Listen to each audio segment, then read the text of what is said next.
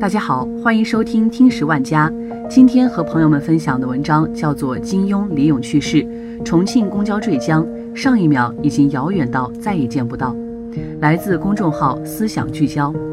看到李咏因病去世的消息后，先是一愣，我以为这只是谣言。而后铺天盖地的新闻报道，让我渐渐放弃侥幸的念头，突然开始回想那些年看过的节目，记忆最深的砸金蛋。李咏只有五十岁，比我的父亲还小几岁。我感叹青春逝去的时候，也更加担心深爱之人的离开。我怕的就是在一转身，或许就再也抱不到那个我心里最重要的人。就像同天发生的重庆公交坠江事件，你真的不知道意外、疾病和下一秒谁会先来。所以我们唯一能做的只有珍惜。而上一秒的岁月静好，或是波涛汹涌，你改变不了，也回不去了。就在刚刚，金庸离开了。相信大家对他的作品都不会陌生。一读金庸深似海，从此江湖是梦想。高晓松说：“如果没有金庸，我们的年少时代是多么仓皇。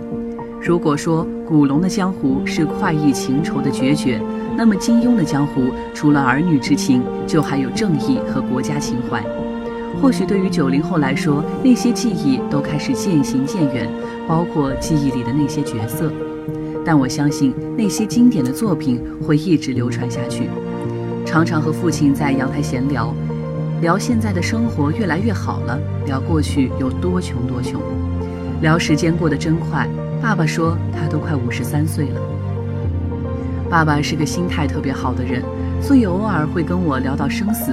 昨天晚上他看着窗外喃喃地说：“你说以前你奶奶在的时候，一个月回去照顾她好多天。”特别影响自己的工作，有时还会觉得烦。爸爸叹了口气，继续说道：“可是现在他早离开了，还是会很想他。我没见过爸爸哭，但这个时候我看见他眼里有一点点的湿润。过了这么长的时间了，我以为有些感情会随时间淡忘，可是怎么可能忘得掉？那是曾经最爱的人，也是对自己最好的人。爸爸还和我说。”爸爸已经五十三岁了，现在的环境又不好，吃的东西也很多不健康，可能也就活到七十多吧。我连忙打断：“不会的，不会的，爸爸妈妈活到一百岁。”爸爸看着我，也就十几年了，来过来抱抱。我大概是个懦夫吧，只要一谈到分离，我就流泪不止。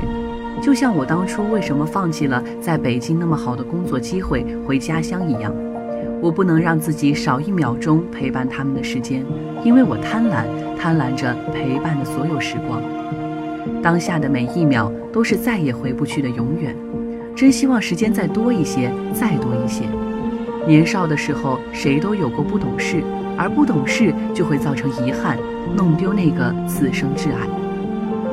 有故事的人最怕就是一个人的深夜，所以才有那么多人爱喝酒到跳过深夜的胡思乱想的时刻。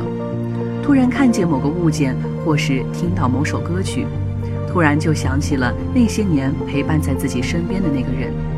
一开始冒出来的都是些快乐的记忆，于是一个人开始傻乐，可是笑着笑着就哭了，哭完了又笑自己傻。失过恋的人都知道，那种弄丢一个人的感受，就是那种心里知道可能再也见不到他了，可是又想见，又害怕见，又忍不住想回头原谅，可又知道回不去，那种纠结、无奈、痛苦。人们都说过了就过了，过去了就让它过去吧。但那些痛苦都是真的，而未来要一个人走了也是真的，不管因为什么而和那个已经习惯的人分开。或许都是命运和造化，注定它不属于你，注定你的人生该有这一场痛彻心扉。所以在一起的时候，珍惜每一秒，因为这都是再也回不去的永恒，只停留在记忆里，再也摸不着、听不到。或许是我们太贪婪，所以在回忆里贪婪着那些好的、坏的感情。种子，我和他认识整整二十年了，小学的时候他就跟在我屁股后边。我是老大，他都听我的。现在呢，他不认我了，但我们还是兄弟。我很庆幸自己有这样一位好兄弟，因为他是唯一一个没有弄丢的曾经。一路走来，我们和许多人同行，可是真正陪你到现在的没有几个。大家都活在不同的楼层，也去往不同的公路。以前我说过一个人叫猴子，他为了救我们班一同学离开了我们。我记住了他一辈子，可我宁愿不记得他。就算现在不是兄弟，只要他还活着，我也庆幸，因为从小就经历离别，所以我更加懂得珍惜。希望你也是。最后，我想说，大部分人只能看到你过得好不好，而不会问你累不累。所以，那些在乎你累不累的，就是你该珍惜的人。头几年，我做婚庆公司，大冬天的往甘肃、陕西跑去做活动，车开的地方都是山路悬崖。我那会儿一点都不怕，因为我赚了钱就可以让爸妈过得更好。而这几年，我再也没去过那边，因为我开始害怕了。我怕出了什么事，更难过的是我的爸妈。钱够用就行，但命最为重要。哪怕日子苦点儿，但我更希望陪伴在乎的人更长一些时间。